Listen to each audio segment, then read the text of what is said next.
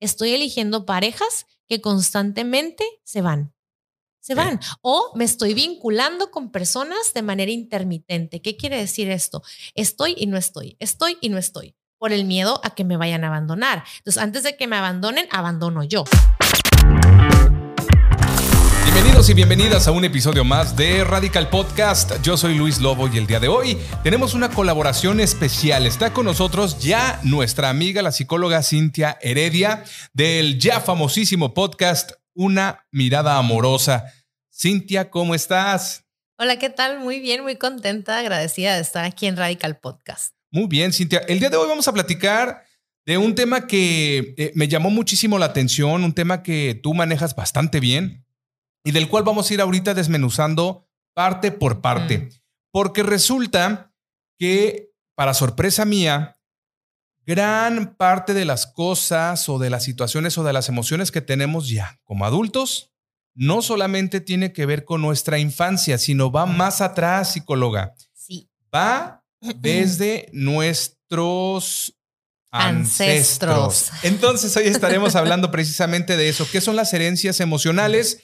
E iremos platicando de este tema. Primero que nada, Cintia, dime por favor, ¿qué son las herencias emocionales? Va, te comparto eh, a mi manera qué, son y qué representan las herencias, herencias emocionales en, en, una persona. Tiene que ver, como bien lo decías ahorita, eh, no, no únicamente con cosas aprendidas en la infancia, porque así nos criaron nuestros padres, mamá, papá. De hecho, tuvieron un podcast padrísimo con Laila Ortiz. Véanlo, está espectacular, en donde justo se tocan este, estos temas sobre las heridas de infancia, las emociones que se presentan. Las herencias emocionales van más atrás, como bien lo mencionabas, Luis, eh, van a, nivel ancestral o transgeneracional, como lo, llamo yo, ¿no? Y se llama en, en terapia. Entonces, hay hay ciertos enfoques que trabajan las herencias emocionales. ¿Qué, ¿Qué, son? Son patrones, patrones emocionales, patrones de conducta, patrones mentales que nos llevan a actuar de determinada manera. Y suelen ser, o sea, regularmente es algo inconsciente, es algo que no tienes la idea de por qué se está presentando esa emoción en tu vida, esa situación en específico y estas herencias se dan sí a nivel emocional, pero pueden influir en tu trabajo, en tu relación con tu economía, en tu relación de pareja, en tu relación con tus hijos, en la relación con tu familia. O sea, se suelen dar en diferentes áreas de la vida. Pregunta, Cintia, eh, si hablamos de emociones, ¿cómo las podemos identificar? Eh, ¿Qué tipo de emoción podemos nosotros identificar en todo caso? Y después ya vemos de quién fue la culpa antes. Claro. Eh, híjole, yo suelo recomendar muchísimo, sobre todo a las personas que no están tan en contacto con sus emociones, ¿no? A las personas que son más racionales, eh, tiendo a recomendarles que las identifiquen yéndose a la sensación física, la sensación corporal. A ver. Por ejemplo, cuando yo no estoy tan en contacto con mis emociones y soy más racional, eh, tiendo a, a ponerle a ponerle a la emoción una experiencia. ¿Cómo te sentiste o cómo te sientes? Por ejemplo, en mi vida noto que se repite unas ganas de superarme y de ser exitoso o ser exitosa, ¿no? Y, no entiendo por qué, si ya mi familia me ha dicho que están orgullosos de mí, que soy exitoso, exitosa, pero hay algo en mí, hay algo que siento como adrenalina, como desesperación, como frustración, porque siento que aunque ya alcancé la meta que tenía, no es suficiente y quiero más. O sea, ser hipercompetitivo pudiera ser una emoción en todo caso. Pues, no sé si exista eso de hipercompetitivo, pero esto que tú describes. ¿no? Más la hipercompetitividad no sé si Sonó como agusticidad. ¿no? ándale, ándale. Pero esta, esta como eh, parte de hipercompetitividad suena más a una acción. ¿no? si nos vamos a la emoción, es qué emoción te está rigiendo. La desesperación, la ansiedad, el estrés. Ah, eh, ¿Y qué, qué me, a qué me lleva a ser autoexigente? Me exijo demasiado. ¿Por qué? Porque siento que no es suficiente y vivo con una constante sensación de eh, no vaya, no sentirme suficiente, de tristeza, de frustración, de no eh, validar, no reconocerme. ¿Por qué? Porque no llego, tengo la algo me dice, y ahí es donde no, no es consciente esta herencia emocional, es que algo me dice que no, que todavía no llego, pero oye, ya te planteaste toda la meta, ya llegaste, ya te felicitaron, te dieron tu reconocimiento. tienes dos doctorados, Cintia, el ya párale. el postdoctorado de los dos doctorados. no, ya. Y ya estás en otras dos carreras en línea, ¿no? Y de pronto quieres explorar un emprendimiento en algo que se sale de tu zona de confort, pero sientes que no es suficiente mencionabas ahorita que otra de las emociones que pueden estar presentes en esto y que nos heredan puede ser también como la, ansiedad, entonces también. ¿La ansiedad es una eh, emoción?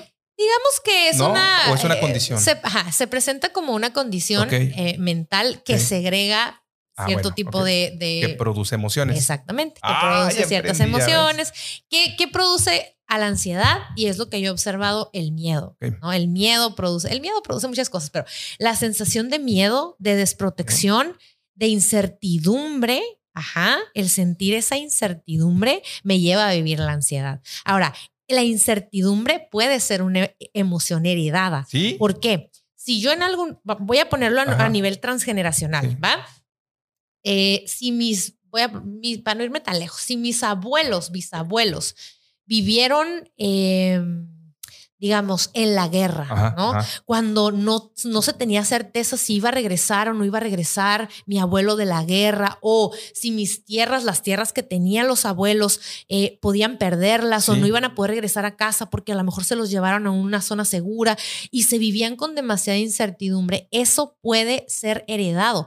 Eh, y bueno, lo platicábamos de, eh, en tras bambalinas, ¿no? El cómo se hereda. ¿Cómo, ¿Cómo se hereda? No únicamente porque podemos hablar de herencia que es eh, que tú que es una herencia observable, que lo observas a través de la conducta, ¿no? Y lo vas, vas eh, siguiendo el patrón. Pero hay otra que es a nivel em, celular, que es en el ADN. El ADN, ¿por qué? Porque las células, por ejemplo, imagínate a la abuela y al abuelo con su cuerpo todo estresado, embarazado de tu mamá, ¿no? Híjole, la mamá estaba recibiendo toda esa carga de incertidumbre, que sabemos que somos energía, la, electricidad en las células, todo lo que se segrega al cuerpo, lo va y lo absorbe el feto. En este caso, si es tu mamá o tu papá, puede surgir tu mamá o tu papá con esa, de nuevo, esa incertidumbre. ¿Y qué sucede? naces tú, vienes de mamá, te tienen a ti y entonces también vienes cargado de esto. Y es algo que se puede presentar, por ejemplo, en tu papá, ¿cómo se presentó? Es herencia emocional, en dar, darme certidumbre, ¿no? Yo, el, nace papá, el abuelo allá en la guerra, quién sabe si va a volver, la mamá haciéndose cargo en casa, quién sabe si va a alcanzar la comida, etc.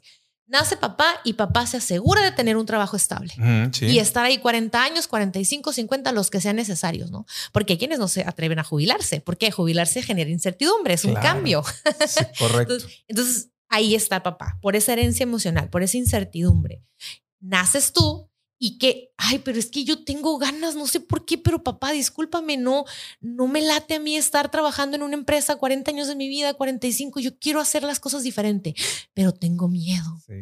Entonces, ¿qué hago con eso? ¿Qué eh, ahí, ¿para qué surge eh, esta herencia emocional en ti? Para que acciones y lo hagas diferente, para que te permitas trabajar la incertidumbre. La incertidumbre no es mala, la incertidumbre nos enseña y nos muestra cómo darnos certidumbre. Es algo que yo trabajo mucho con mis pacientes. Es un sentimiento bien mm, feo porque aquí te lo sientes en el estómago, ¿no? La verdad que eso de qué va a pasar, si, no, lo que sea. Eh, se siente muy, muy feo, la verdad. Sí, y si esa, y fíjate, ahorita tomé la incertidumbre porque es algo que allá afuera en la actualidad está muy presente. Eh, empezó con COVID, se aumentó muchísimo con COVID esta sensación de incertidumbre, por eso los niveles de ansiedad crecieron muchísimo en las personas, por eso cada vez más la, la psicoterapia se hizo canasta básica, eso me encanta. sí. Digo, lamentablemente por el hecho, ¿verdad? Pero... pero Fíjate que sí, no, Cintia, porque al final es también como una por fin, ¿no? Atender también la salud mental. Entonces, la verdad que qué bueno, ¿eh? Que, que tuvo que pasar de esta manera. Sí. Pero qué bueno. Exacto. Lamentablemente tuvo que pasar así, pero pasó. Ahora, si, me, si llevo esta sensación de incertidumbre, por ejemplo, a mis relaciones, ¿no?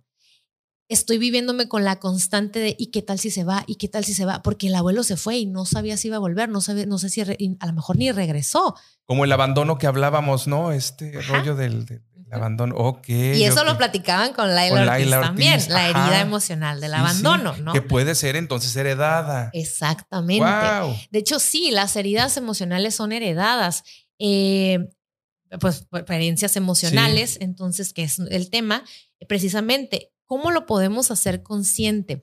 Cuando observamos qué es lo que me está generando, cuando hay este pequeño como em, switch en ti de, a ver, ¿por qué estoy haciendo esto? ¿Por qué se me presenta todo el tiempo? Ajá. Porque, por ejemplo, una, una situación emocional que se puede dar es, estoy eligiendo parejas que constantemente se van. Se van. O me estoy vinculando con personas de manera intermitente. ¿Qué quiere decir esto? Estoy y no estoy. Estoy y no estoy. Por el miedo a que me vayan a abandonar. Entonces, antes de que me abandonen, abandono yo. Porque ya hay una, er- ya hay un registro en el transgeneracional, o sea, en la familia, en la que eh, mi, mi abuela, mi abuelo pu- pudieron haber sido tanto el abuelo como la abuela. En mi caso, por ejemplo, mi abuelo materno em, se queda paternando a todos los hijos, la abuela se va con otra persona y hay una herida de abandono en mi sistema familiar, de linaje materno. Ok, entiendas entonces que desde atrás todo esto viene afectando y ya lo decías algo Sí. bien importante, tanto mentalmente o psicológicamente como celularmente, ¿no? Ajá. Esto está bien interesante. Y es que es tan, tan maravilloso. De hecho, les recomiendo mucho investigar sobre una técnica que ay, se llama TRE, pero no me acuerdo las siglas. La, la dejo por aquí para que la investiguen.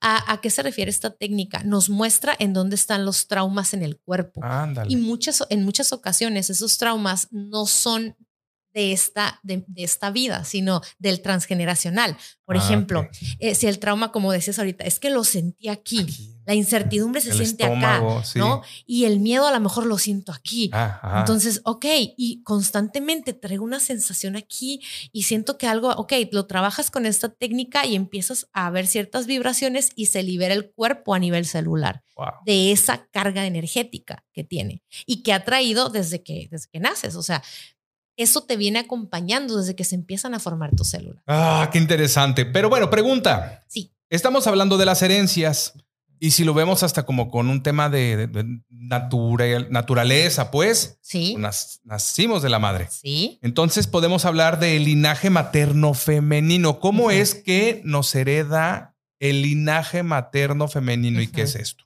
Va, el linaje materno, bueno, si todas y todos nos ponemos a pensar en quién es nuestra mamá y quiénes son las mujeres que vienen de, ese, de ese lado de la familia, estamos hablando del linaje materno. Ajá. El linaje femenino engloba a todas las mujeres de mi sistema familiar, mi linaje femenino. A mí me gusta señalarlo así porque me gusta diferenciarlo. Cuando hablo de linaje materno, ¡fum! rápido me centro en mi, bueno, en mi mamá, en sus hermanas, en mis primas, en eh, mis abuelas, parte de, de mi mamá, en la bisabuela, en la tatarabuela. Cuando hablo de mi linaje femenino, ahí abarco todo. Y es bien importante poder diferenciar para qué, porque a lo mejor en tu linaje, tanto mujeres por, el, por parte de tu mamá como por parte de tu papá, hay patrones muy similares u opuestos, porque recordemos que los opuestos se atraen, Sí. ¿no? Y somos amantes de elegir el opuesto A veces, sí. para regularnos y poder llegar a un punto medio, ¿no? Y eso es algo que, que justo se trabaja observando las herencias emocionales en el linaje materno, en el linaje femenino. ¿En qué aspecto? Y, y esto no, me gustaría señalar que no es únicamente para las mujeres, también los hombres tienen linaje materno, ajá, y linaje femenino, también lo tienen. ¿Qué es importante revisar? ¿Cómo te vinculas con las mujeres? ¿Cómo eres como mujer? Por ejemplo, voy a tomar el tema hacia las mujeres, me voy a dirigir hacia las mujeres. Si la bisabuela fue madre soltera y no pudo trabajar porque tuvo que cuidar a sus hijos o al revés, tuvo que trabajar y no, vaya, ajá, tuvo que trabajar y abandon- abandonar a sus hijos, ¿no? Dejarlos porque tenía que solventar y tenía es. que eh, llevar el alimento a, a casa, etc., em, cubrir sus necesidades.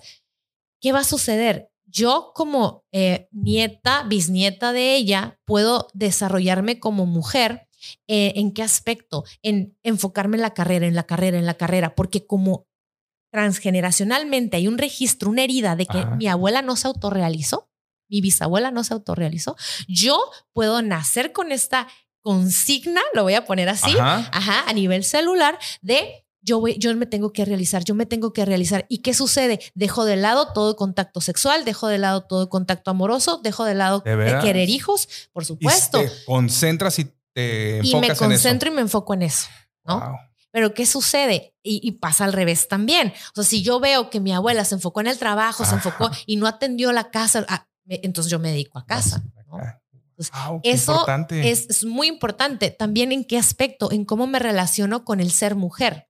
Porque si yo vi constantemente que mi linaje materno fue oprimido por el sistema patriarcal y el machismo, ¿qué va a suceder? ¿Qué voy a hacer yo? Voy a ir en contra de ese sistema para romper el sistema. Esa es la idea que se tiene. Quiero romper el sistema.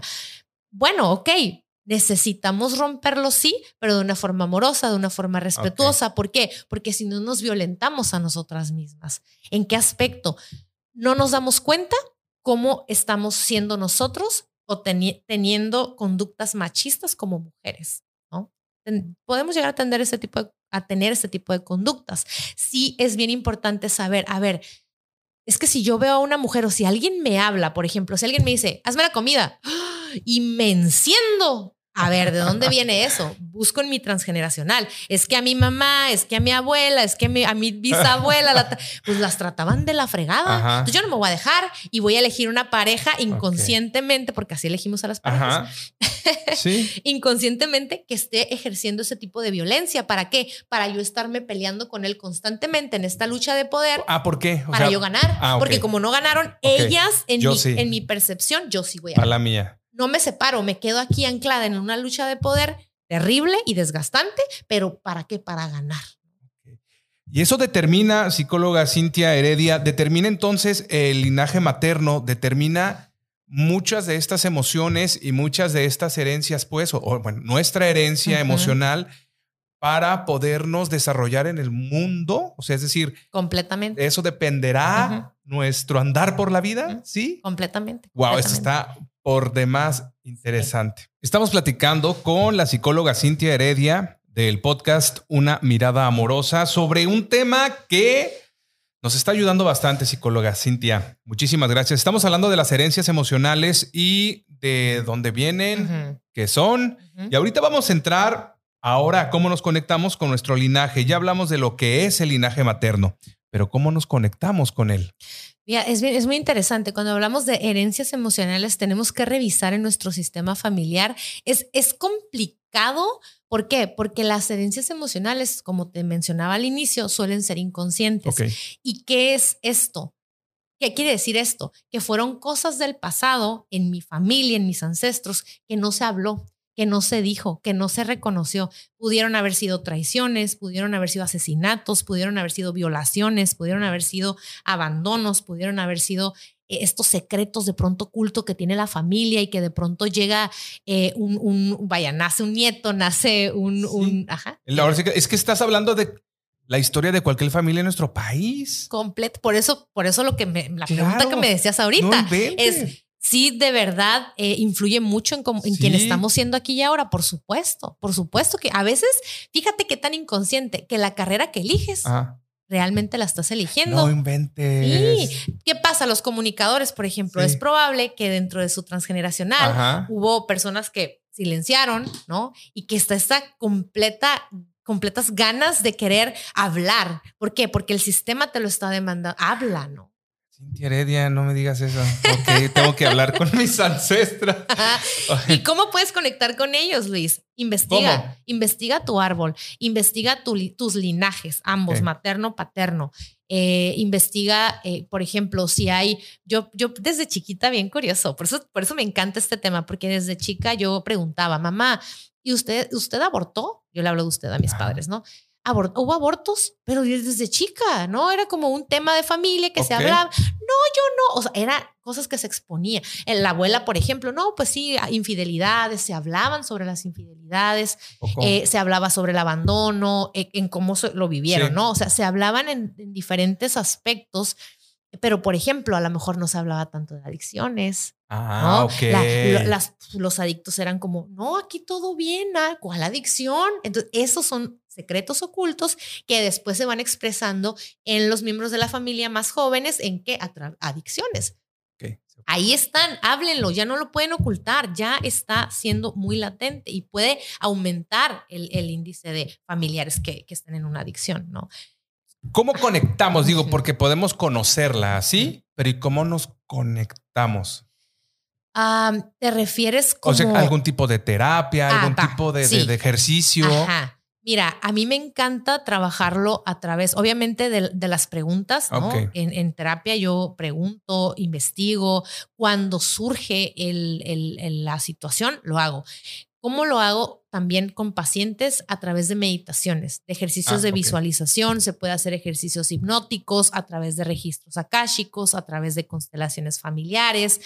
Esos son trabajos, para mí, las constelaciones, si no les entiendes y si no sabes de qué se tratan, mejor pregunta primero de qué se tratan, mira películas sobre constelaciones, que hay una que me encanta, que es la de, ay, mi otra yo, mi otra yo Creo que sí. Bueno, igual ahí lo, lo ponemos por ahí, ¿no? Pero creo que es mi otra yo.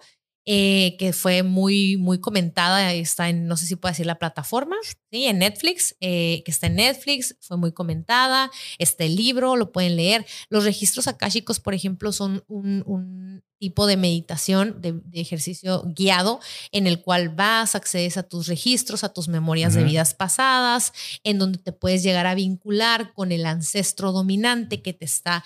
¿Yo? Sí, claro. Cada persona que nos está escuchando, vas y accedes a tus memorias de vidas pasadas, ah. puedes hacer el contacto, contacto con ancestros eh, si hay un ancestro que te quiere obsequiar algo, te lo obsequian, pero es bien importante que lo hagan acompañados de un guía, ¿no? Puede ser un guía, trans, una terapeuta transpersonal, puede ser un terapeuta transgeneracional, que te pueda guiar a esos niveles, a esas experiencias del inconsciente, que están en tu inconsciente. Y muchos autores hablan de eso, pónganse a investigar. Actualmente, yo digo, yo estaba escuchando a Enrique Orbera hace no mucho tiempo, me gustó, me gusta mucho cómo habla y cómo expone esta, esta parte del transgeneracional y la heridas y trabajar con las constelaciones familiares. El cuerpo, el cuerpo habla. Muchas ocasiones lo que no se habla, ajá, lo que no se expresa, lo hace el cuerpo a través de enfermedades. Entonces, vete a eh, decodificación biológica del síntoma. Hay muchas técnicas, muchos recursos que te pueden llevar a conectar con ese linaje a través de estos ejercicios. Entendamos entonces que el poder conectar con nuestro linaje, ¿no? Nos va a ayudar sí para poder sanar, que es al final de cuentas lo que creo que buscamos todos, ¿no? Poder estar bien. ¿Cómo? Fíjate, que se me hace muy curioso la palabra sanar, porque tenemos la idea de que sanar es curarte de algo, ¿cierto? Ya me sané, mira, ya no te me pones un curita, Me pongo algo y me sano y ya. Y ya no me vuelve a pasar. No, las herencias emocionales es algo que va a estar presente. No sé si, eh, bueno, como, como lo pudieron haber escuchado con Laila, es algo que va a estar presente. La herida no sana. Porque, ¿Por qué? Porque son heridas profundas, son heridas del sistema. ¿Qué si sucede? Aprendes a manejar la situación. Por ejemplo, hablamos sobre incertidumbre. No la sano, no desaparece. Sigue, pero ya la puedo manejar en mi sistema. Ya puedo tomar decisiones sin que la incertidumbre sea algo que no veía la hago consciente, la manejo y la abordo. Entonces, eso yo le llamo evolución. Si, si los seres humanos ah, trabajamos en nosotros mismos, no es para sanar, es para evolucionar. ¿Por qué? Porque tú tienes hijos. Yo tengo hijos, tenemos hijos e hijas, vamos a seguir teniendo y a lo mejor quien no tiene va a tener nietos, va, va, a tener este, sobrinos, va a tener etc. Entonces, que eso tú también le vas a dar a tu sobrino o tu sobrina. Es algo que también se va a llevar de ti. ¿Por qué? Porque es aprendizaje, estamos conectados en un sistema familiar, el, el ADN se conecta. Entonces, si hay una evolución en ti, ¿Qué crees que va a pasar con tus hijos? Van a salir seres evolucionados cada vez más, cada vez más conscientes, cada vez más aptos para responder ante lo que un sistema entero atrás de ti no pudo. Entonces, para mí, más que sanar es evolución. Me gusta más evolución. Vamos a cambiarle entonces. Oye, y hablando de, de, entender este linaje materno, ¿no? Y ahorita nos eh, explicabas tú un poquito el ejercicio con las mujeres, pero cómo funciona con nosotros los hombres. ¿Cómo funciona el linaje materno con los hombres? Fíjate que me, me encanta esta pregunta que haces porque yo he estado a nivel personal trabajando mucho como mujer en acomodándome en mi linaje materno, acomodándome en mi femenino. ¿Por qué? Porque cuando yo me doy cuenta cómo me estaba relacionando en mi vida adulta con las personas en general, como mujer, dije, no, es que estoy siendo bien hombre, ¿no? Estoy siendo muy hombre, muy dominante, muy, así lo puse yo, como muy hombre, ¿no? Pero realmente no es que esté siendo muy hombre, es que mi energía masculina está muy activa. ¿Cómo la, cómo la, polar, pues la polaricé? Me polaricé. Vámonos al punto medio. Pero para irme al punto medio es chin. Tengo que, no quiero ir a tocar el otro polo, que es el femenino, porque me asusta. ¿Por qué me asusta? Porque no lo conozco. Okay. En relación a los hombres, cuando exploran su, su linaje femenino, es cómo están en relación a mamá, cómo están en relación a la abuela, cómo están en relación a, a la bisabuela, qué sucedió en su linaje materno, en su linaje femenino, qué pasó, qué vivencias tuvieron las mujeres y cómo lo abordaron los hombres. Por ejemplo, eh, si yo, vaya, si eres hombre y vienes de un linaje eh, femenino eh, matriarcado, es probable que tu energía, em, vaya, que tu energía femenina esté muy, muy desarrollada, muy, muy hacia ese polo, ¿no? Contrario a mí, es que esté muy, muy polarizada y entonces, ¿qué requiero? Uno, observarme quién soy yo en relación o cómo me tratan las mujeres de mi femenino. Ok. ¿Cómo me tratan? ¿Cómo me relaciono con ellas? Si primero las pongo a ellas por delante, por sobre todo, me invalido yo, me dejo de lado, ocupo que me den permiso, que me digan qué hacer, tengo miedo a, a emprender, tengo miedo a tomar decisiones, tengo miedo a relacionarme, porque qué tal si me tratan la, pareja como me tratan en mi casa, como me han tratado, como han tratado a los hombres en mi familia, ¿no? Eso, eso también tiene que ver con observar tu linaje femenino como hombre. ¿Qué, historias estás repitiendo Ajá, como hombre hacia, hacia, hacia ese linaje? Tal vez honrando a ese linaje, tal vez desde una lealtad hacia las mujeres de tu familia, ¿no? Y es probable que te estén sucediendo cosas alrededor. ¿Para qué? Para que te vayas al masculino. ¿Qué, ¿Qué, tipo de cosas, por ejemplo, me pueden llevar al masculino? Eh, eh, llevar, por ejemplo, la, incertidumbre lleva al masculino. ¿Por qué? Porque empiezas a ver qué hago, qué hago, voy a hacer esto, voy a, empiezas a tomar decisiones, pérdidas de trabajo, las parejas que llegan a ti, que a lo mejor te están dominando, sometiendo. ¿Para qué? Para que tú empieces a poner límites. Ponemos límites desde la energía masculina. ¿ah? Ponemos límites a lo mejor más, más eh, fijos, más eh, fuertes, más agresivos, pero no en un, no en un tema de violencia, ¿no? Sino como más... Más tajantes. exacto, más tajantes. Eh, es probable que tendamos a, a, desarrollar eso. ¿Y por qué? Porque si vivo violencia, digamos, de mi femenino, si me castran, lo voy a... Porque ha habido a hombres que los castran como, como hombres, como esta energía masculina de ellos la castran. ¿Por qué? Porque para el sistema femenino representó riesgo, peligro, agresión, violencia, violaciones, asesinatos de mujeres. Así de fuerte. claro. Entonces, ¿qué sucede? Como, como hombre. Disminuye. Disminuye. Entonces, no, no puedo poner, es que si le digo que no. ¿Y, ¿Y qué sucede? Quiero tener relación, quiero generar una relación acá, pero el, por ejemplo, si, mi, si en mi linaje femenino el abandono de los hombres hacia las mujeres, de las, entonces yo como hombre puedo no poder, vaya, puedo llevarme a no tener una relación de pareja. ¿Por qué? Porque voy a estar casado con mi sistema, con mi mamá, con mi abuela, ¿no? Y son estos hombres que se viven de pronto como proveedores, no únicamente de su familia, eh, esposa, hijos, sino también de la mamá, de la bisabuela, de, la tía, y a quien pueda ayudar, ¿no? Ok. Entonces no dicen que no, por ejemplo, o sea, esa es la manera en la que cual influye también el linaje femenino materno en los hombres. Qué fuerte, psicóloga Cintia Heredia. Es, es, fuerte, la verdad que es un tema que es complicado para, sí para esta cultura, ¿no? Otra vez regresamos, estamos en México, sabemos que nos, que nos ven y nos escuchan en, en otras partes de, de, Centroamérica, ¿no? Por ahí este, nos decía, por acá nuestro community, pero este, acá y creo que pues en realidad, ¿no? En América sí es, ¿no? Cuesta trabajo escuchar estas, estas palabras. Oye, platícanos ya para, para cerrar este episodio uno, porque te vamos a invitar nuevamente, por supuesto. ¿Cómo rompemos con estos patrones transgeneracionales? Sí.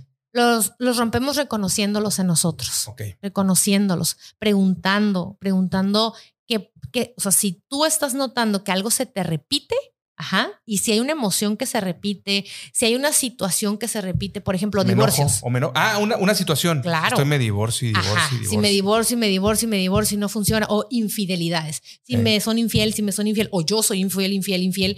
Ajá, eso también representa una herencia. Y llega un momento en donde dices, oye, ¿qué, pero ¿por qué Exacto. ¿Por qué? ¿Por qué, ¿Por qué pasa esto? Entonces puedes empezar a investigar, puedes acudir a las, a las diferentes terapias que, que mencionamos.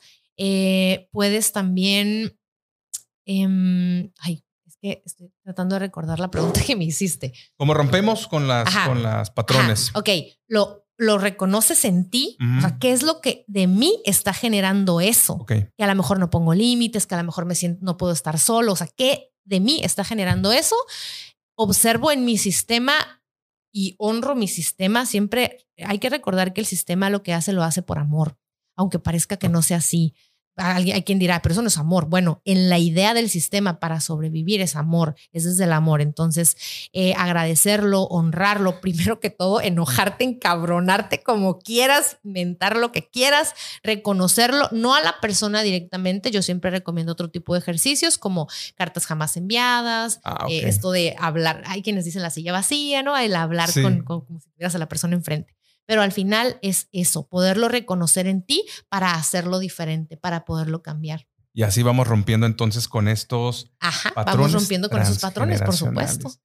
Lo importante, y yo creo que desde un inicio, la recomendación más importante es que acudan con un profesional, una profesional como tú, psicóloga Cintia Heredia, para que puedan tener una, obviamente, una, un seguimiento, una guía y una atención, este, pues, especializada y con conocimiento. Sí, exactamente. Es, una, es un acompañamiento para mí, un acompañamiento amoroso. Exacto.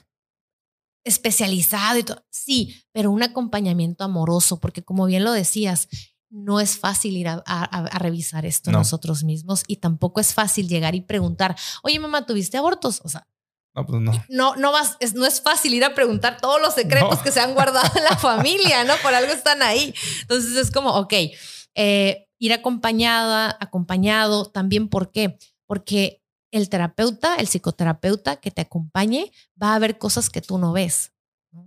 ¿Por qué? Porque sabe cosas que no sabes desde la información. ¿Y por qué? Porque cuando empieza a conocerte y se forma la relación terapéutica, yo ya puedo decir, el ojito que hace Luis así significa algo, significa esto. ¿Por qué? Porque lo he atendido en diferentes situaciones y me ah, doy cuenta que, cada que abordamos este tema, el ojito le hace así, ¿no? Entonces sí es bien importante acompañarse de un terapeuta, psicoterapeuta respetuoso y amoroso del proceso. Ah, eso está muy padre, ¿no? sí, porque yo creo que también el entender, ¿no? Que son personas que van a ser empáticas contigo, eso, eso es este. Es lo primordial, Para que una persona se pueda abrir contigo y pueda confiar en ti, pueda entablar esa relación terapéutica en la que el proceso de, la persona avance, necesita haber eso, necesita haber empatía, necesita haber compasión, necesita haber eh, respeto.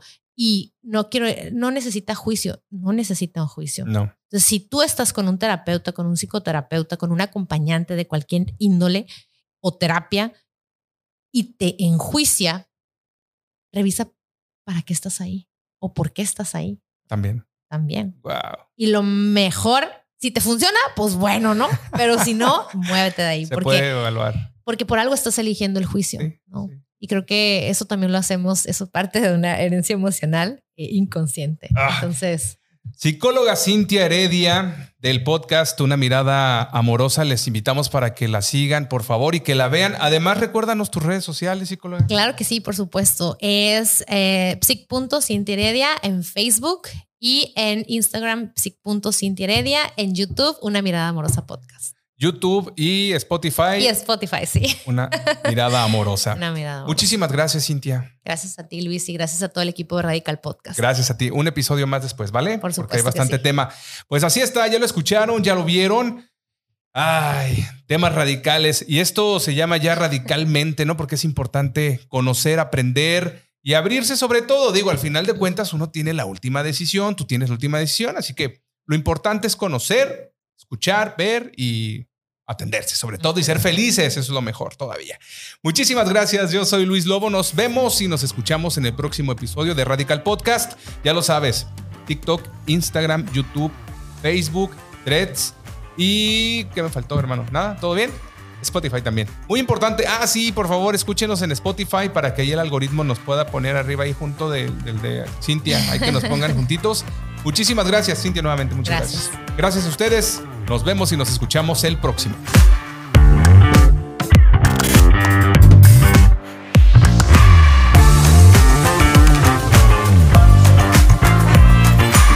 Radical Podcast